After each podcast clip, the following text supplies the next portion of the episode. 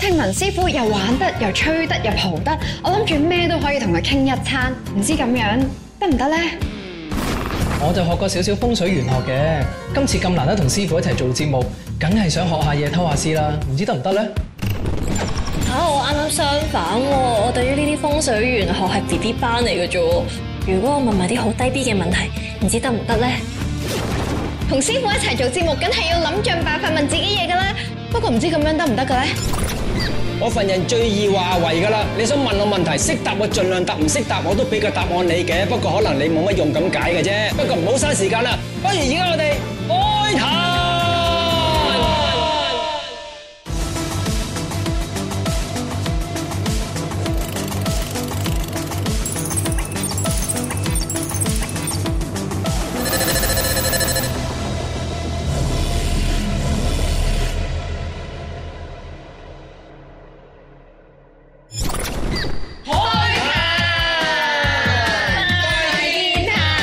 一個二個咁好口有咩目的啊？師傅，我已經準備咗我嘅面相啦、掌相啦，諗住搶爆你啦！除咗我哋四個扯爆師傅之餘咧，我哋仲會幫家庭觀眾問師傅問題喎。我已經諗好咗我哋第一集嘅問題問咩啦？係咩啊我哋冇嘅嘢就係紋身。你又知師傅冇？係啊，你點知我冇啊？啊！我想睇啊，唔係講笑。踢通我咁大個喺度，點會話冇啊？明現晒出嚟啊啦！係喎，師傅，我想問你係咪真係冇紋身㗎？定係冇啊紋喺呢個睇唔到嘅地方咋？我一九七幾年嘅人，啲人好興紋身。關公啊、觀音啊、飛鷹啊，或者女仔咧就係卡通啊、雀仔啊，或者愛人嗰個字呢類就我紋啲名情侶紋身啊，係啊，死啦！第日換咗第二個男朋友，又再換第二個男朋友，咁點算啊？嗰件事打咗佢再紋咗佢。成首都係名啦，Mary 啊咩？以前報 status，我哋依家咁報，拎出嚟紋身出嚟，我有咁多個啊咁樣。我就想紋身紋咗好耐啦，但係一直都諗唔到紋咩。我唔係怕痛喎，係因為咧每年啲款咧都會變喎。以前就興荊棘啊嗰啲嘢，依家又興啲圖案完全都唔同嘅。你哋咩年代你興荊棘嘅？點解？咩嚟㗎？喂，荊棘勾咩荊棘？你都笑佢荊棘係勾啦，係咪？係咯如果突然間有個關公喺度，咁點咧？好型啊，師傅，你紋就型好潮啊！好潮！ 主要我個諗法真係我係驚落後咗個潮流啫。咁我哋有輪再先進啲，你興嗰啲巴曲咁樣，咁而家又唔興咯喎。嚇、你以前興巴曲㗎？係啊，你唔知啊？以前以前有排都好興嘅喎。聽過好多年㗎。唔係啲人話咧，話啲屍體咧會有巴曲，所以紋巴曲係唔老我禮咪唔嘅知點解喎。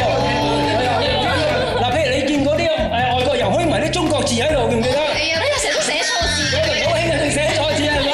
依家咧唔知點解咧，好多女仔都紋身，即係我啲女仔 friend 咧，佢都會紋個花喺啲手嗰度咧。嚇咁似因我為已經過咗時㗎啦係因為佢花嗰啲我個年代嘅女仔人紋到玫瑰花寫個手。哎呀，我唔係你嗰啲年代嗰啲啊。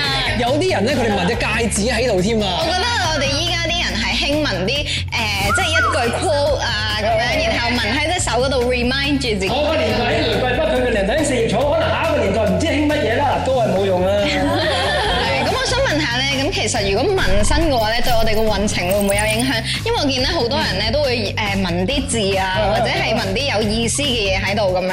我就研究過啦，如果以風水面上嘅角度就冇影響，以精神力量嘅角度就有影響喎。精神精神。係因為你精神力量都係一種力量嚟㗎嘛，咁你有時真係問個符喺身嘅，有咩邪嘢就諗住我有個符唔驚。誒，我知道泰國都係，因為泰國咧佢紋身係一個 protection 嚟保護自己嘅，哦佢哋中意咧紋啲經文咧係呢呢度㗎，即係保護自己同埋增加財運啊人緣咁樣喎。咁你冇用嘅咧？中國人就興大玉㗎嘛，係咪？你話佢喐碎咗啦，同你擋殺啦，係咪？啊哎呀哎呀哎呀哎呀！咁你又有乜嘢好驚嘅？你就啊諗住喐，嗱唔好你做快啦，唔好你做快啦。 咁咪因為精神集中嘅力量，等你冇咁驚咯。我都我我自己私人覺得，我就唔知係咪真係有用啦。我私人覺得係覺得係呢個精神等你集中嘅力量嗰度，嗰、個力量大好多啦。但係咧，我聽講過咧，好似話咧，如果我哋紋啲太勁嘅嘢咧，好似即係好似我呢啲比較虛嘅人咧，係受唔咯，住。係啊咯。又有啲人咁講嘅，譬如你紋個佛像啊喺度，咁你一個人點樣紋個佛像咧？你同佢有冇緣分，或者你受唔受得起咧？又有好多人咁收唔講起喎會唔會有病噶？關唔關事我又唔知喎，真係有問翻宗教嘅嘢喎。睇上算命睇風水咧，同宗教完全冇相關嘅關係嘅喎。所以宗教嘅人，宗教嘅人問翻信宗教嘅人，又咪睇風水又統計學，算命又係計數嘅。咁睇獎係邊度嚟嘅咧？係十八、十九世紀嗰啲醫生或者心理學家，外國喎，唔係香港喎。而家我哋學係西人掌上。就將嗰啲統計誒精神病係點樣啊，嗰個心理病點樣，佢全部咁統計翻嚟嘅，所以其實係一個自然科學或者統計學啊，同宗教冇關嘅，所以成日宗宗教又答唔到你就咁解啦。師傅，我想問咧，咁紋眉算唔算係紋身咧？嗱都算因為依家好興紋眉噶嘛，啲人。咁啊可以改變個面係我哋個年代已經興紋眉啦，係我哋嗰年代，我哋嗰年代已經興㗎啦，我哋。譬如我個年代紋眉咧，嗰啲女人咧就紋到。咁強呢條咩嚟？點得嘅？噶？原地黑曬啊！再多啲咁粗噶條眉，師傅雖然話得樣衰啲，佢哋真係聞到咁嘅樣嘅喎。真係有咁粗㗎黑掹掹好粗嘅，啊，所以我畫畫就唔合格嘅。咁多眉好濃咯，睇落去。係咯，唔係啊，以前興嘅真係。係啊，我知啊，你好似呢個阿梅啊，阿梅嗰陣時就係仲咁有男仔咧，男仔男仔都迷以前，哋當年紋隻角喺度嘅，好惡咯，係咯我。佢仲惡啲喎男仔。嚇我唔會揀呢啲做老公㗎。咁如果佢問咗之後，會唔會即刻改變咗佢個人嘅命運？嗱，譬如你個人好細膽嘅，乜都驚嘅，紋咗條粗眉，你覺得好有幫助。有一咩風吹草動，唔怕唔怕，我一條粗眉喺度頂住，好有殺氣，因為外江粗眉有殺氣㗎嘛，係咪？咁其實又錯嘅喎，原來粗眉咧十個着九個半係冇殺氣嘅。嚇，係啊，咁佢好粗啊條粗眉，啊條眉。有一句説話啦，眉粗壓目神無狀，帶埋藤條跪妻房。我通常原來眉粗咧就鹹濕膽小怕老婆。鹹濕蛋成怕老婆啊！除咗第二、第三，我認，之後第一個我唔認 嘅，第一個我唔認嘅，係啊，第一個我唔認嘅。除非你眉粗眼好有神，佢先至係有男子氣概。條眉咧，尾嗰度散咧，係咪代表係？又又咪你掛住鹹濕先啦， 即係儲錢難啊！啲人話眉尾散儲錢難啊，係啊，眉尾散。但好多人都好散嘅喎，唔係你睇上要點睇咧？因為而家人大部分尤其是女仔成日紋咗眉噶嘛，我唔係鹹濕佬喎，真係要咁樣睇嘅喎，嗱真係，真係咁樣睇嘅喎，因為睇眉毛咧唔係睇你個嗰個形狀嘅，睇每一條眉毛嘅走向。嗱，如果你 zoom 到埋嚟，你睇呢個眉，眉頭咧係散出嚟嘅，眉中間一橛嘅，眉尾一橛其實眉分咗三橛嘅。野生眉啊！啊，所以眉毛要睇到咁仔細先得嘅，所以紋咗眉咧對我哋係完全冇影響，因為我都要望到好近。呢條眉就好靚啊啦，見唔見？我條眉你睇先，你條眉唔好通啦。嗱，佢個眉毛你要留意，呢個眉毛係好幼幼得好緊要嘅。如果眉粗、眉毛粗就有問題。重疊邏輯呢個眉毛咧就空聲嚟嘅，所以留意，如果你有朋友眉毛粗到似鑊撈咁樣咧，就成日揸車容易撞車嘅。佢真係濃眉嗰啲啊好！濃好濃個濃眉毛又濃又粗又闊，眉咧代表對手，所以你逢係見到人有朋友眉毛粗咧，就講佢食嘢唔做嘢，做嘢打爛嘢。眉毛粗係咪真係粗心大意？冇錯冇。錯，眉毛喎唔係眉形喎。眉毛咁眉毛幼嗱，我頭先咪講佢眉毛幼得好緊要嘅，就好細心，好心細心。事細如塵。你唔好睇個樣，好似男仔頭咁 樣。好鬼細心嘅女仔。係啊， 我心話真係好細心外㗎，真表係。係唔同啦，所以你以後識睇啦。識男朋友又好睇，識女朋友又好睇個眉毛咧，你知道你對方係點要？揾啲眉毛幼㗎，唔係男仔，男仔太細心，你係嫌佢囉嗦婆媽啦，係咪啊？我中意人啰嗦我哦，㗎。咁就 OK 啦。師傅嗱，佢眉毛粗人咧中意囉嗦嘅人，係啊，我眉毛粗。眉毛幼嘅人咧識翻啲眉毛粗，咁先叫天生一對。咁我哋揾老公咧條眉毛係咩最好咧？冇最好嘅都話夾唔啱夾你㗎嘅就係要啱啱你你嘅。嘅。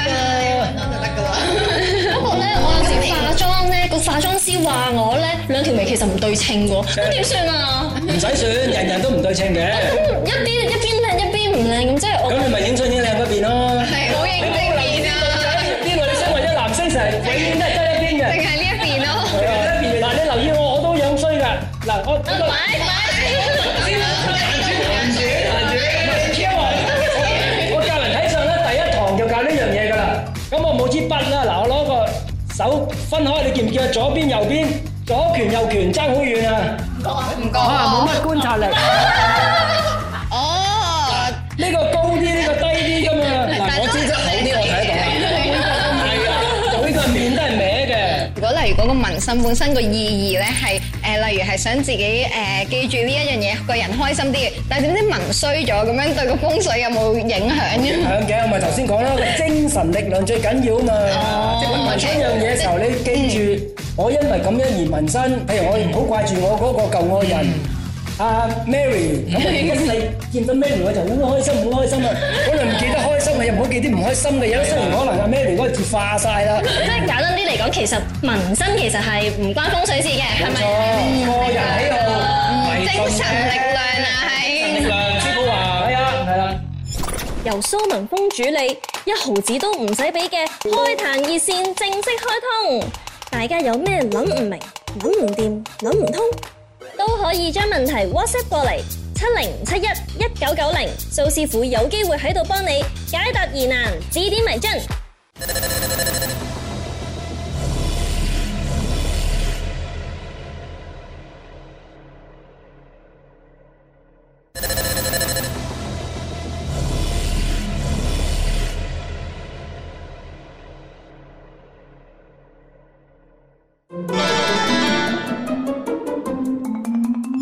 啲人話咧，好似生命線咧越短嘅話咧，條命就越短㗎啊啦。哦，睇下睇下睇下。條點算啊？哇，你好短喎你，斷開咗啊！唔係喎，但係我聽人講，你咪就係死啦唔係啊，三十歲之前係左邊嘅喎，左邊咧左邊冇嘢啊，三十歲前死嗰啲人右邊咪冇嘢咯唔。係男左女右啊，女女仔睇右邊先嘅好似。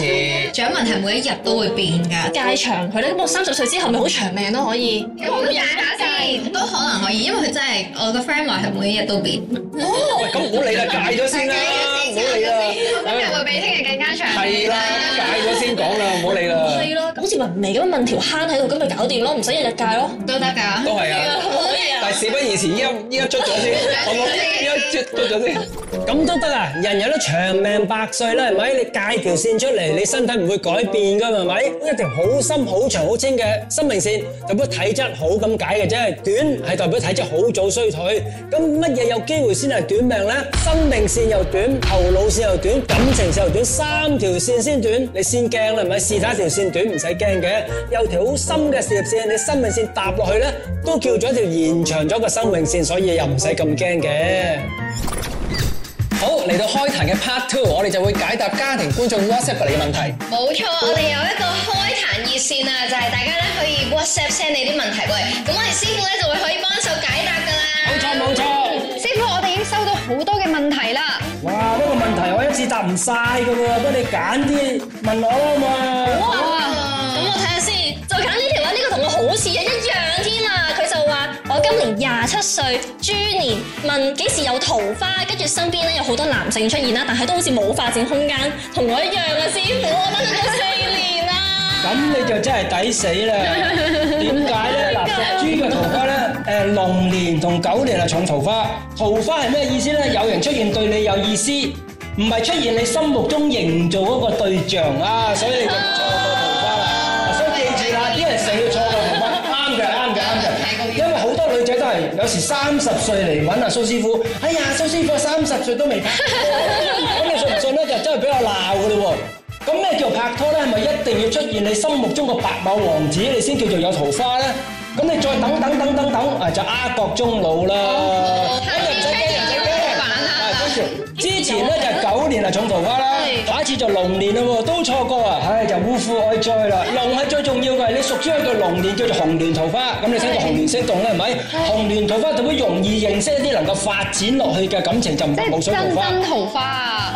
啊！所以咧，天子啊！係啊，係啊，啱㗎，啱㗎。廿九歲可以閃婚啊 啦。咁啊你之前九年咧就係、誒、叫做天喜桃花，就冇六紅年咁重嘅。原來鼠年你仲有個霧水桃花，咁即係代表二零一八你天喜桃花又錯過咗，跟住二零二零鼠年霧水桃花你又錯過咗，咁你想點啫？兩年後要好好把握啊！香嘉敏，你唔好咁高要求 啦。想再詳細知嘅桃花咧，要出生年月日。咁有埋年月日咧，日嗰面日方面都有兩個桃花嘅。咁所以一個人總共容易有五個桃花，有時分散咧五年，有時只係集中喺兩年。咁好啲，咁好啲，仲有嘅，仲有嘅，仲有嘅。唔使驚，唔使驚。係如果家庭觀眾都想知多啲嘅話咧，一定要記得 send 多啲詳細資料俾師傅啊！咁我就可以答得好詳細啦。師傅，你睇第二條啊，睇呢個。我屋企個廚房門對住個廁所門，我有同你講過話，每道面 每道門上面掛住水種嘅植物，初初咧就有謝，而家咧已經冇咯喎。咁咪係咪咧可以唔使再掛啦？定係咧要一直掛落去啊？嗱嗱嗱，問題都讀得咁差，我有跟你係啊我同你講法，講係。跟我嘅講法，嘅左右角吊兩盆植物落嚟，咁我都有講嘅，吊嘅開頭三四盆咧就好容易死嘅，因為真係有殺氣嘅，咁吊嘅植物咧一路唔死就冇殺氣啦，咁冇殺氣就唔可以拎走佢嘅喎，你拎走佢啲細物又現翻出嚟，咪又係病咯，因為廚房就屬火，廁所係屬水，廚房門對廁所門對一寸都叫對喎，叫水火交戰啊！又容易嗌交，又容易病，又唔理腎膀胱，又唔理皮膚，總之乜嘢都衰啦。我想問，如果我嗰個廁所門咧對住塊鏡，跟住鏡咧又對住個房門喎，咁會唔會係即係佢哋唔係對住嘅，但係佢好似反射咗可？以見到嗱，呢個叫做望到。咁你望到都驚，唔好話對鏡啦。嗱，你開門，你個廚房喺嗰邊嘅，你都望到個廚房咁啊，咁咪間間。我驚反射到就咁樣對住咯。啊，你都問得啱嘅。師傅啊，如果我想問咧，真係對住咧，咁如果成日閂門，可可唔可以有幫助啊？又冇用嗰個冇用廚房係火嘅氣，廁所係水嘅氣，咁你都會開門有有一定會開噶嘛，你一開門一樣交戰咯，所以一定要中間有嘢講。廚房喺呢度，廁所呢度一定走廊仔，咁你中間擺唔到嘢噶嘛，要吊植物先講到啦，咁我係唔係都吊定未得我啦覺？得我係咁樣咪得咯。都可以嘅，都可以嘅，裝飾下間屋咧都好嘅綠化。好，我哋睇下一題。好，呢個問好多嘢喎。好詳細啊佢。男仔嚟問，不如我問下呢個。嗱，呢個咧就係屬兔男，佢叫 King Kong。咁佢依家就喺英國留學。咁以佢嘅命格咧，佢適宜留喺英國發展啦，定係翻香港發展事業會好啲咧？咁第二個問題就係佢適宜從事啲乜嘢行業會比較容易成功咧？第三個問題就係佢適宜從事消防啊，定係救護工作得唔得咧？咁佢行咧個運叫金水運，佢三十八歲前行水運，咁三十八到四十八有十年大運，因為屬金行水運叫思想投資得財運，將個讀室內設計其實咧暫時就啱嘅，咁但係後面又講到消防同埋護理喎，唔相關啦，咁佢又佢又冇問得錯喎，嗰係幾廿年後㗎，四十八到六百，佢就就行叫做專業個人力量得財，咩叫專業個人力量得財咧？即係做專業或者收入唔穩定嘅工作，咁咪護理員啊、消防員嗰啲咪都叫做係專業咯。咁啊，佢問到邊度發展啦，咁又有得睇嘅喎，因為佢自己屬金咧就行水運，水同佢北方，水咧又唔係入面，有時唔定一個得方向嘅喎，所以又叫漂流運。所以其實佢三十八歲前漂來漂去機會好大。去行金運咧就係屬於西方，咁我哋香港嚟計咧，英國就我哋嘅西方啦，係咪？呢個八字咧個結構唔錯嘅，誒、生喺呢個農曆一月係丙人月嘅話咧，原來叫做入咗貴格，貴格有咩着數啊？擁有名氣地位，唔使低聲嗌求人，所以格局唔錯，雖然一生唔係好行哦，但係格局都有幫助噶嘛。格局係生活水平，運係一生嘅過程，所以有分別嘅。好命不如好運，因為好命你感受唔到噶嘛。出生得幾百蚊，碌下碌下，或者碌到幾千萬呢度開心。好犀利喎！兩樣都好。我哋一陣要俾交個八字俾你先。係啊，邊個邊個又問咩問題？我答到你啦開。始呢件先全部都係我哋啲問題。俾你啊好，跟住咧我見到有好大個手掌喎。係好啊，大隻大過我哋嘅手掌啊！咁啊，究竟想問乜嘢啫？嗱，睇下先。佢話師傅，我呢個係咪斷掌？斷掌究竟係好定唔好喎？啊！呢、個就唔係斷掌嚟㗎，咁我話俾你睇啦。斷掌係咩意思啊？淨係得呢一個線，就再加埋呢一個生命線，咁你叫生命線啦。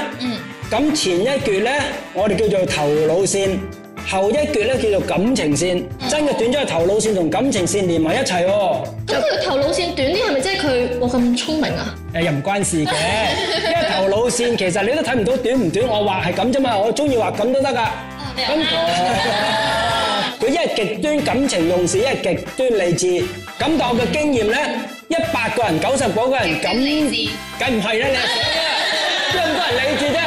九十九個人感情用事，得一個人理智。咁你點樣判斷咧？判斷係乜嘢咧？如果感情線呢邊粗啲嘅咧？嗯，就係呢個感情線控制咗呢個頭腦線。如果頭腦線粗啲嘅咧，就頭腦控制到感情，但大部分咧都係感情線呢邊咧就會粗啲嘅。我係咁咯，樣睇到邊邊係咪就係呢條線啊？佢嘅唔係我直情唔係我我呢條直線係亂畫嘅啫，唔係重點嚟嘅。個重點係睇下呢邊粗定係呢邊粗，明啦嘛嗱，咁我就再畫翻呢個俾你睇啦。咁呢個咧見唔見啊？呢個感情頭腦線喺度，感情線照喺呢度。即係黐得唔嗱，所以佢個頭腦先係正正常常嘅，咁佢係感情線唔正常啊，啊感情線插咗落呢個頭腦線，叫做愛情失望線。咪啊情路坎坷？係啊，佢自結唔結到婚啊，師傅？己就係無論邊個出現，佢都覺得大家性格唔夾，唔係理想對象。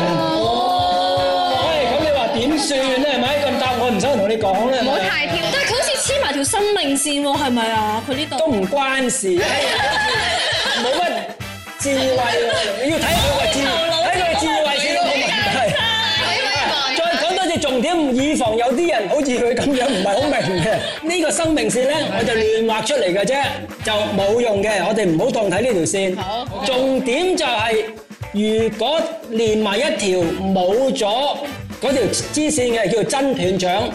有條支線叉出嚟叫做假斷掌，係感情線插落頭腦線叫做愛情失望線，明唔明？明唔明？明白，你都明啦，應該。咁點算啊？冇得算咯，冇得算。唔係嗱嗱，如果你如果你知道你有呢個問題啦，咁你就要調整下你自己嘅心態啦。同埋唔好眼角咁高啊！